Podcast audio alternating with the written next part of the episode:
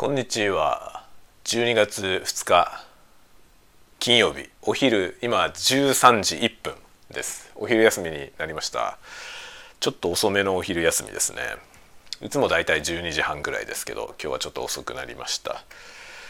なので適当にやっつけのこのカップチキンラーメン最後の1個を食べようと思います。ちょっと今ちょうどね僕がここにここにっていうのはリビングルームに座ってさあご飯を食べようかなと。思ったらですねあの日が照ってきました。幸先がいいですね。非常に日当たりが良くて今あったかいです。日が当たって日がねもうちょうど僕が座ってるところに今日が差し込んできて素晴らしいですね。あのね、まあ、うちはリビングルームが2階にあるので2階にあって、まあ、でかい窓があるのであの日当たりがとてもいいんですよね。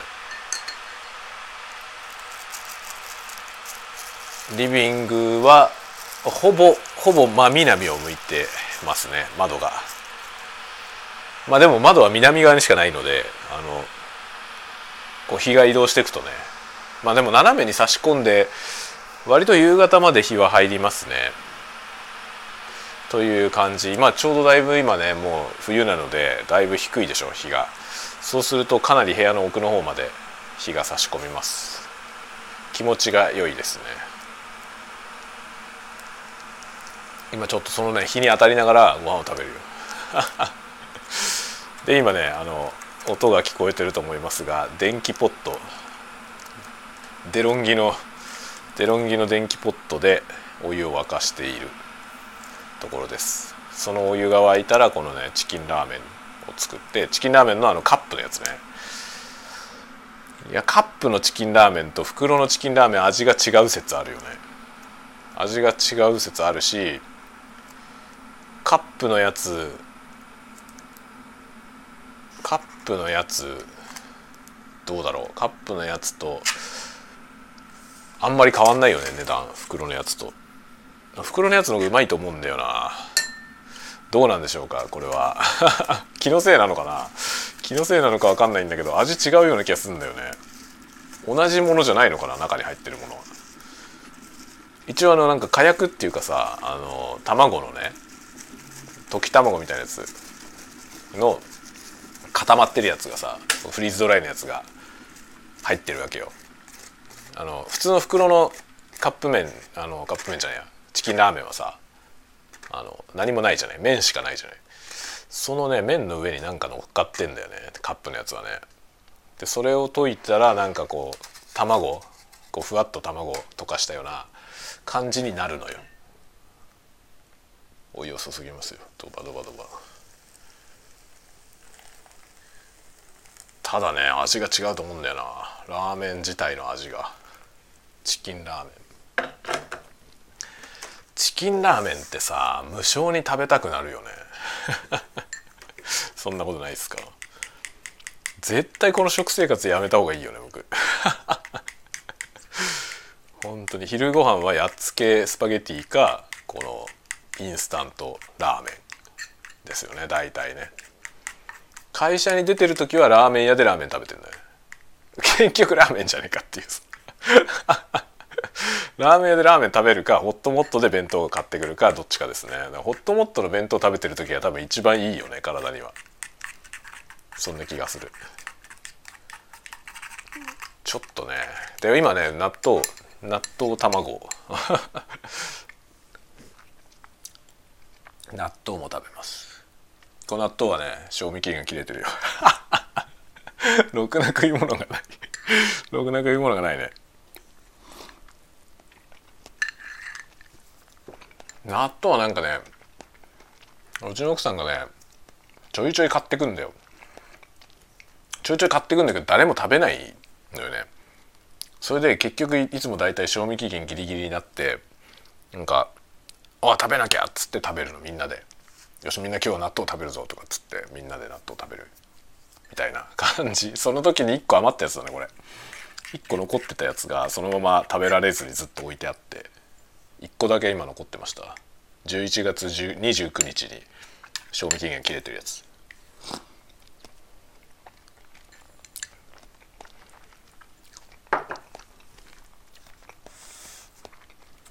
まあ何ら問題ないよ。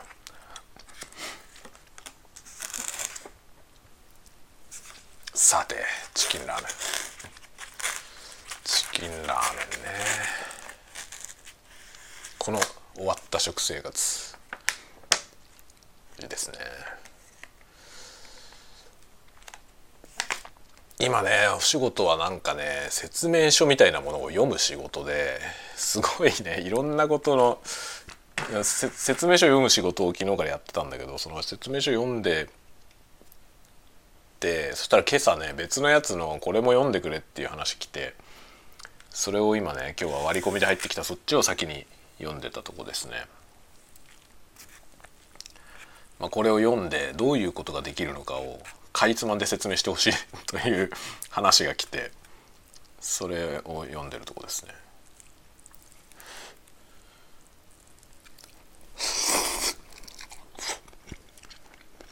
うんチキンラーメンうまいよ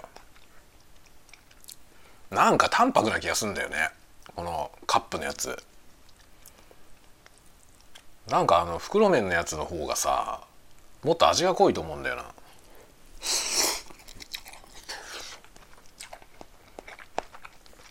これは気のせいなのかな？気のせいなのか本当に違うものなのか？日清食品に質問したら教えてくれるかな？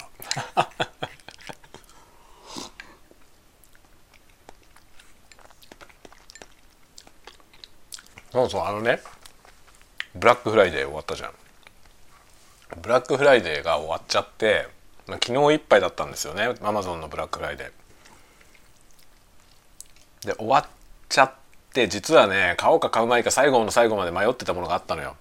なんだけど結局最後はあの忘れてて。あれ23時59分までだったんですよね昨日の。で最後は忘れててね僕昨日の夜ネットフリックスで映画見ててあのコラムを書かなきゃいけないやつの映画をね見てたんですよ。見てたのはね「あのクライマッチョ」っていう映画。クリント・イーストウッドのやつ。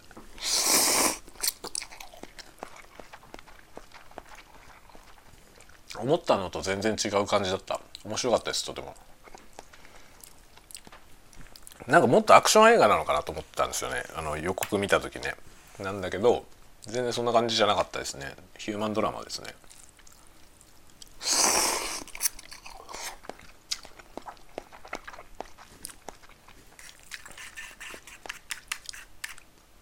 でそれ見ててそれ見終わったらもう12時過ぎてたんですよ。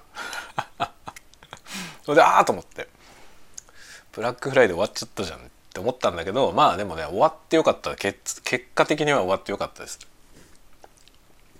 最後まで悩んでたんだよね。買おうか買うまいか。これがね多分最初のねブラックフライデー始まった段階でこれ欲しいと思ってたら僕買ってたと思いますね。僕ブラックフライデーの時にもさ今日からブラックフライデーだよねっていうの時に話したじゃない？あの予算1万円でブラックフライデーを楽しもうみたいな。自分に与えた何て言うの？そのルール。1万円までは無駄遣いしてもいいということにしたのよ。ブラックフライデーを楽しむためにね。で1万円の予算で買えるものだったのでその後で欲しくなったものがね。だからその時にもう欲しいと思ってたら買ってたと思うけど買わなくてよかったですよ。正解正解だった。結果オーライあのねで結局僕は何を買ったのかというとあの吸音材を買いました。部屋の。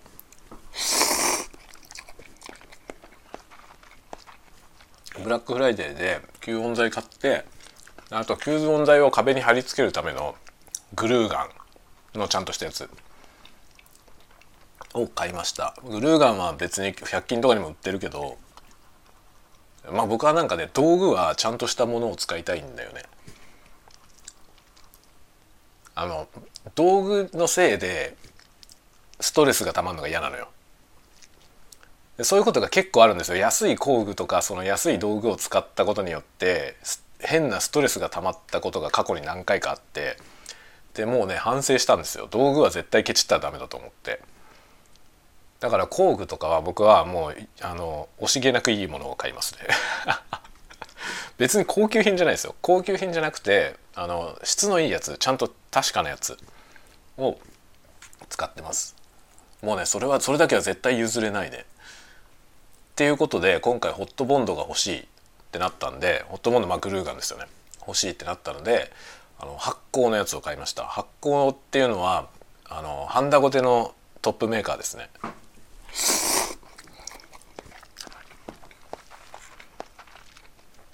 まあ、僕マイクのケーブル作る時にマイクケーブル高いからさマイクケーブルを作るのであの発酵のねハンダゴで買ったんですよ。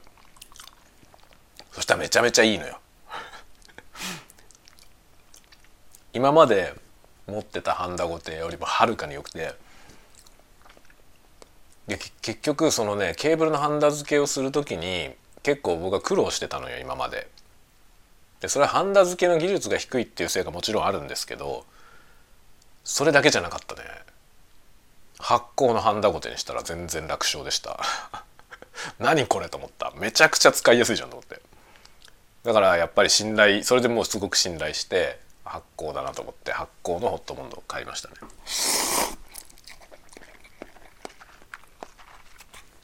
それもブラックフライデーで買いました。もう届いたけどまだ開封してない。吸音材がまだ届いてないんですよ。吸音材届いたらちょっとねあのノートにまとめようかなと思う。その吸音材をつけてみるよ的なやつ。一応動画も撮ろうと思ってますね。あのどういうふうに撮るかちょっとまだ検討中だけど。動画も撮って部屋のそのね吸音材入れる前と入れた後で音がどう変わるかをちょっとねレビューしようと思ってます。それはまあ吸音材そんないいやつじゃないんですけどアマゾンアマゾンで買えるようなやつだからね。あんまりいいやつじゃないけどそれでどれぐらい効果があるのか。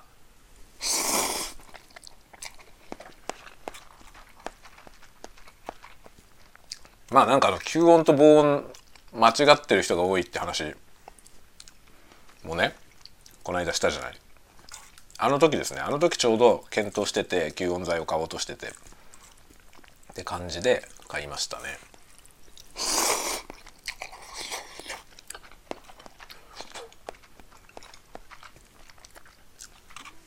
それでねそれ買って1万円くらいだったんですよ全部で。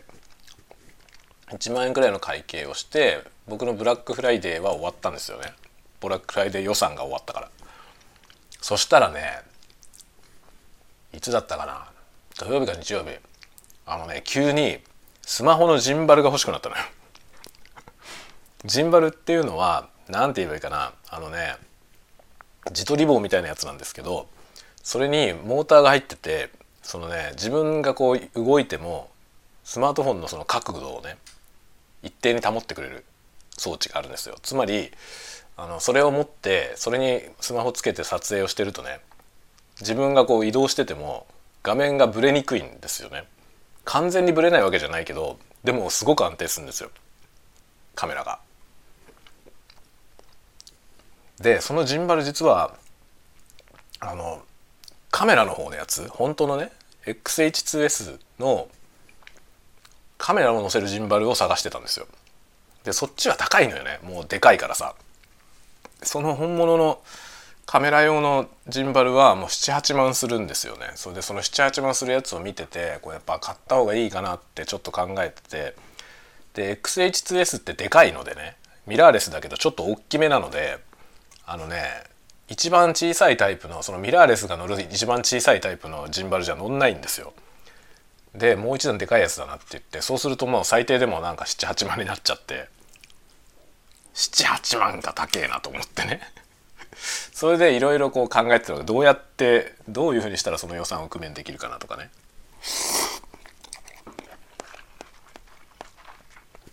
まあ、さらに実際問題そのジンバル買ったとしてそんなに使うかなっていう、まあ、ジンバルって要はカメラを手持ちして撮影する時に使うものだから僕が普段やってる ASMR みたいなあの三脚に立てて撮影するっていうスタイルだったらいらないんですよね。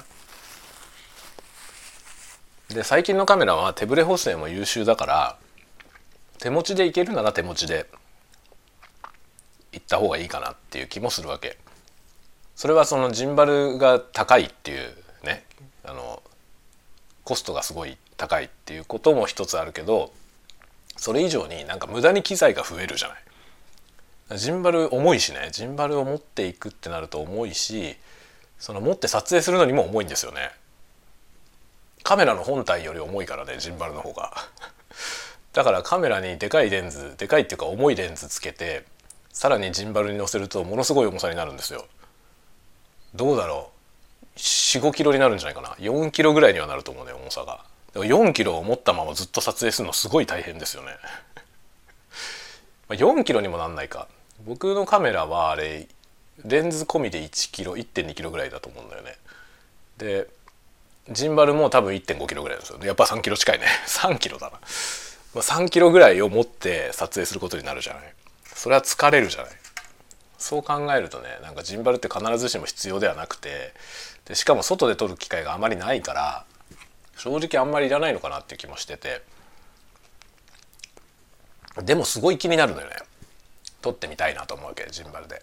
それでちょっと考えたのがスマホ用のジンバルは安いからさまあ安いってもその78万に比べたら安いだけで、まあ、1万円ぐらいはするんですよね。1万1万円台ぐらいまではするんですよ。そういうやつを買おうかどうかをちょっと考えてさ。でブラックフライデー期間で1万円くらいの1万2,000円くらいの定価定価っていうか普段のね販売価格1万2,000円くらいのやつが9,000円ぐらいになってたの。3,000円ぐらいオフになってたんですよ。それでそいつらを全部お気に入りに入れて検討してたの。欲しいな欲しいなと思って。で1万円切ってるやつで検討してたんですよね。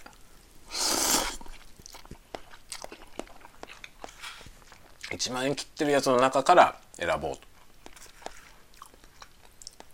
とでこれが良さそうだなっていうところまで一応定めてそれを狙ってたんだけど結局悩んで悩んでさ結局そこでポチるポチるほど即決じゃなかったのよね。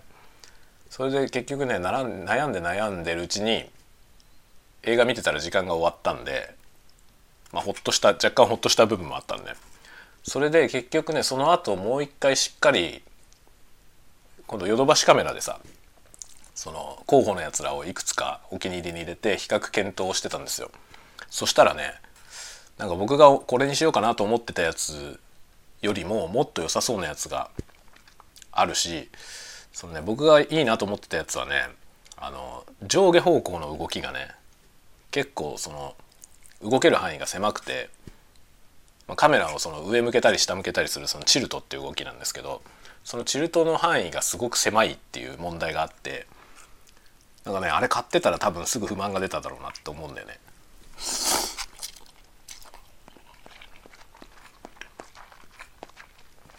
でその辺がもっと自由度が高くて良さそうなやつを選ぼうかなと思って今また検討中です。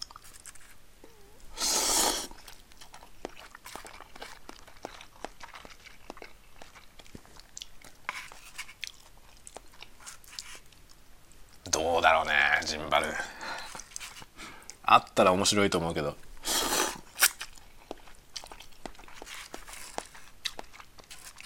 どの程度使うかなんだよな。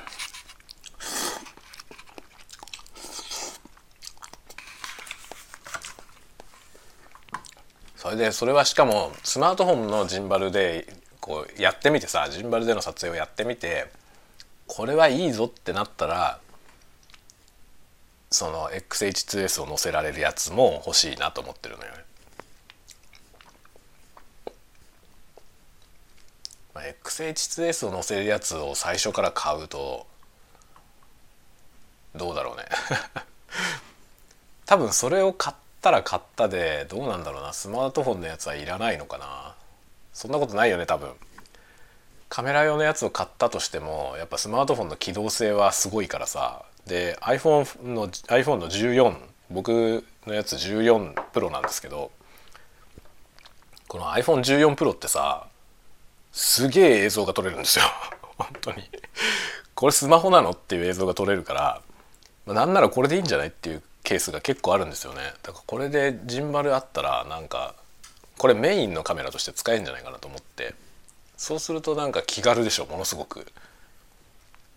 なんかカメラはさあの何あのミラーレスのねミラーレスでそんな大きくはないけどそれでもミラーレスの中では大きい方でで XH2S にマイクつけてさ上にマイクつけた状態で持って歩いてるとやっぱり結構見られるんですよね。何してんだろうなっていう感じ。見られるでしょ？それにジンバルついてたらさもう完全になんかプロじゃん。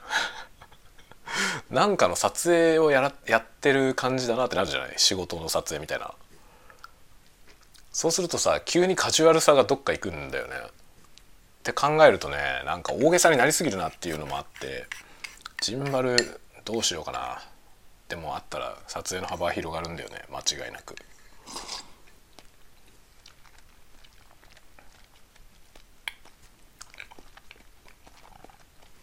とかいうことを悶々と考えてるのよ最近。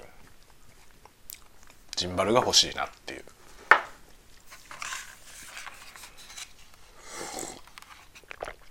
いや最初ねジンバルが欲しいなって最初に思った時にあのジンバルみたいなものだけどモーターが入ってないねあのスタビライザーと言われる機械があるんですよ。要するにその重力のバランスだけであのカメラの位置を保つようなね、まあ、振り子みたいなもんですよ。そういうやつもあるのね。まあ、簡易型のジンバル、まあ、無動力のジンバルみたいなやつがあってそれは安いんですよね。それは安いんだけどそれを買おうかなって思ったこともあったんだけど結局ね多分あれはすぐ飽き足らなくなるなと思ってだったら初めからねちゃんとしたジンバル買った方がいいなって思ったのよね。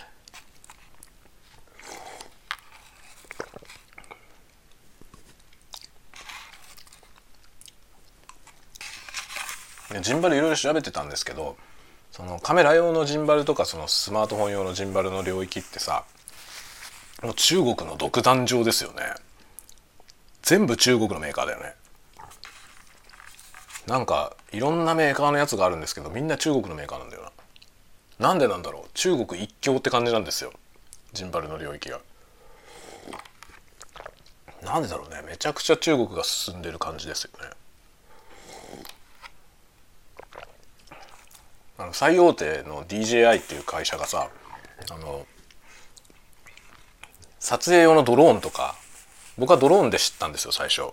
ドローンで知ったんだけどジンバルとかそのシネマカメラとかね。あとそのシネマカメラの付属品？モニターとか。そういうなんかアタッチメントみたいなものをいっぱい出してる会社で。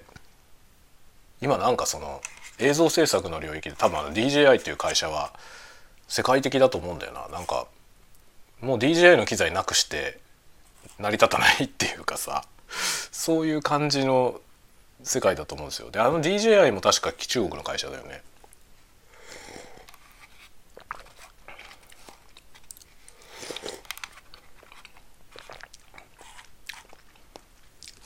あのね札幌の変なところに DJI のショールームがあるのよ。それ僕がねちょうど会社から一駅分歩いてたんだけどそのね歩いてる通り道にあったのよね。である時突然できたんですよ。なんか工事してる時からずっと見ててそしたら DJI のショールームができてあこんなとこにできたと思ってこんなとこ変なところで 人来るのかなと思いながらね中心地からだいぶ離れたとこにあるんだよね。でなんか見た感じドローンを置いてる感じなんですよね。ドローン以外のものも置いてんのかな？なんかドローン以外のものもあるならちょっと覗きに行ってみたいなと思いますけどね。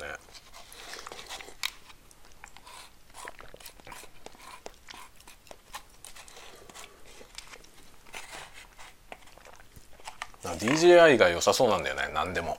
だからジンバルも DJI のやつ買おうと思ってますけど。DJI のあのミラーレスのねちょっと大きめのミラーレスを載せられるやつ。その上にもっと完全な一眼レフを載せられるやつもあるんだけどね。そのねもっと上のその一眼レフ乗せられるやつは高い。もう13万ぐらいしてた。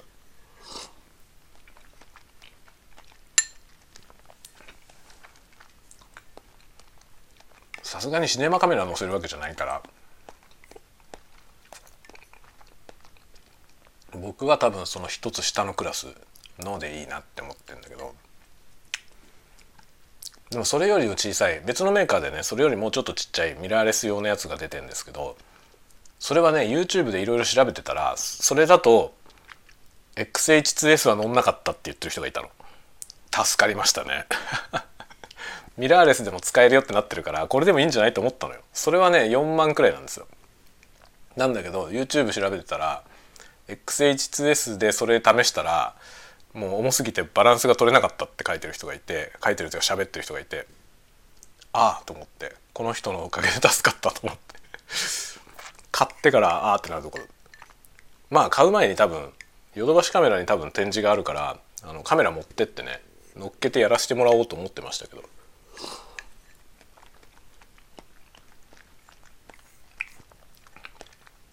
やっぱなんだかんだ店頭展示ありがたいよね。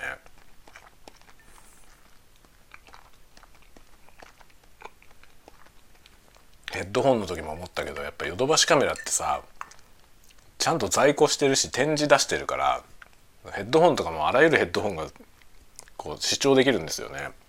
あれはほんといいよね。助かる。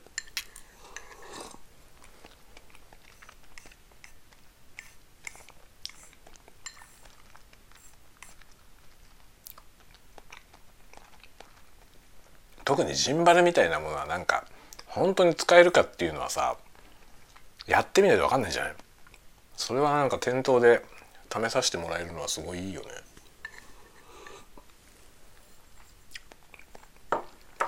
ヨドバシは自分のカメラ持ってけばそれです。やってみてつけてどんな感じになるかとかやれるんだよ。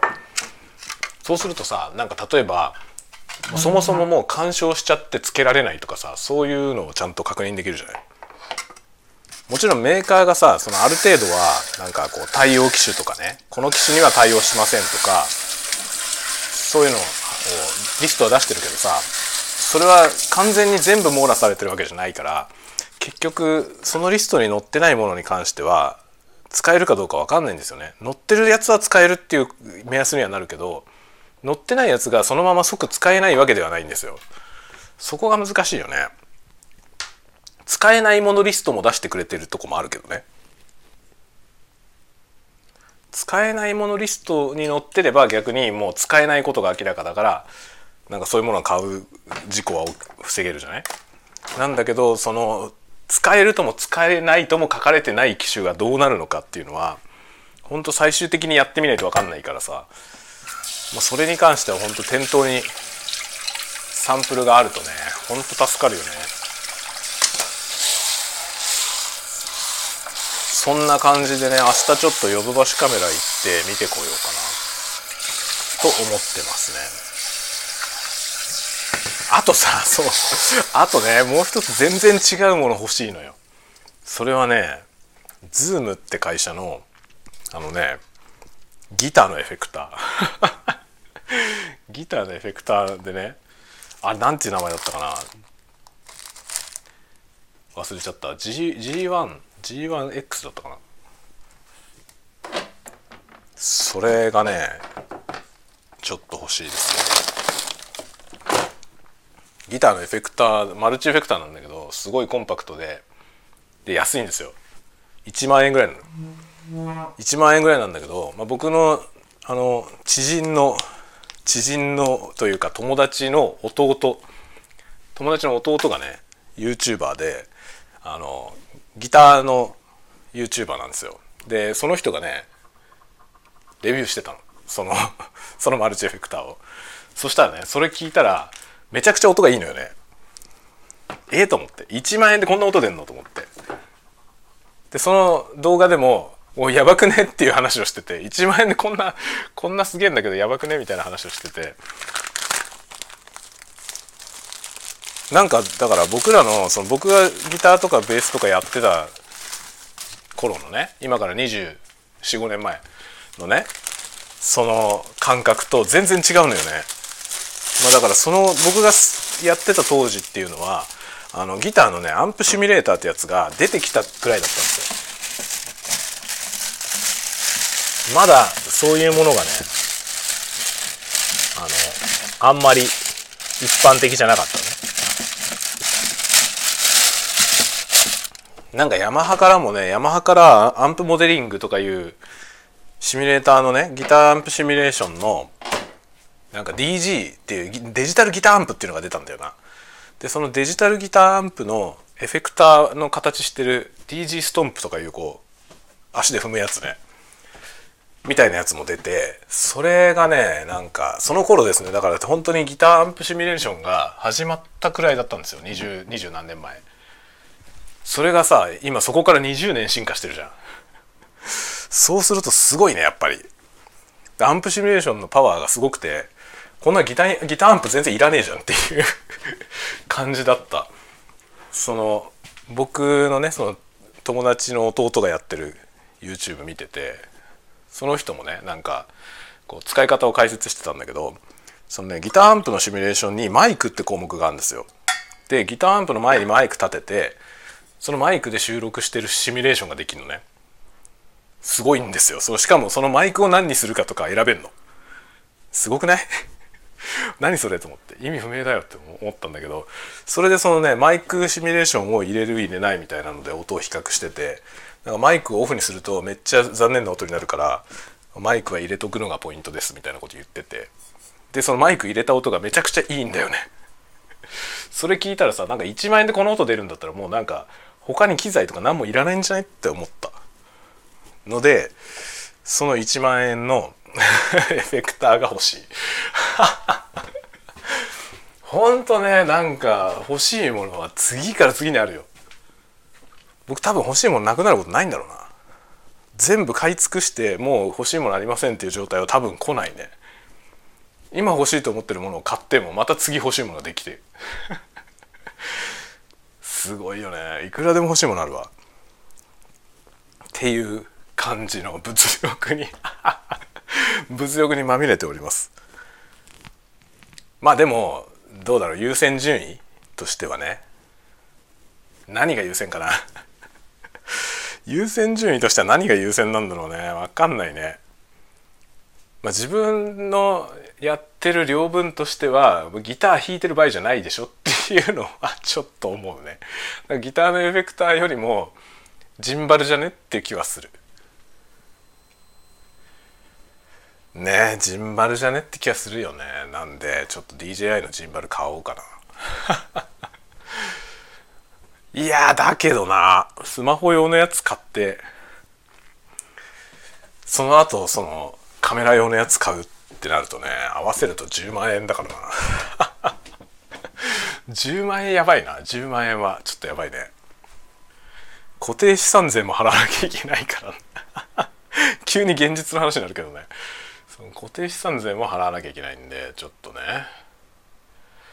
いろいろですね。まあアホなこと言ってないでちょっとまた。じゃあ今日はこの辺でお昼休みは終わりにしてあのこの後ね庭のまた雪がねこの間さっきに朝雪をしっかり雪かきしたのにもう積もってるからそれもう一回書いてきます。それ書いてきてから午後の仕事に入ろうと思います。ではではまた。いつだろう次は分かりません。明日の夜？んちょっと今週末分かんないですね。今週末ね映画のコラムのあのスペシャル年末にいつもスペシャルをやるんですけどその年末スペシャルの原稿を書かなきゃいけなくてそのために見なきゃいけない映画があと8本ぐらいあるのよ。アマプラとネットフリックスで見なきゃいけない映画があと8本ぐらいあるからちょっとねこのこの週末は僕はなんかずっと映画を見てる可能性があります多分すげえハードだと思う昨日クライマッチョ1個見たけど今日は2本ぐらい見ないと多分終わんない感じだね。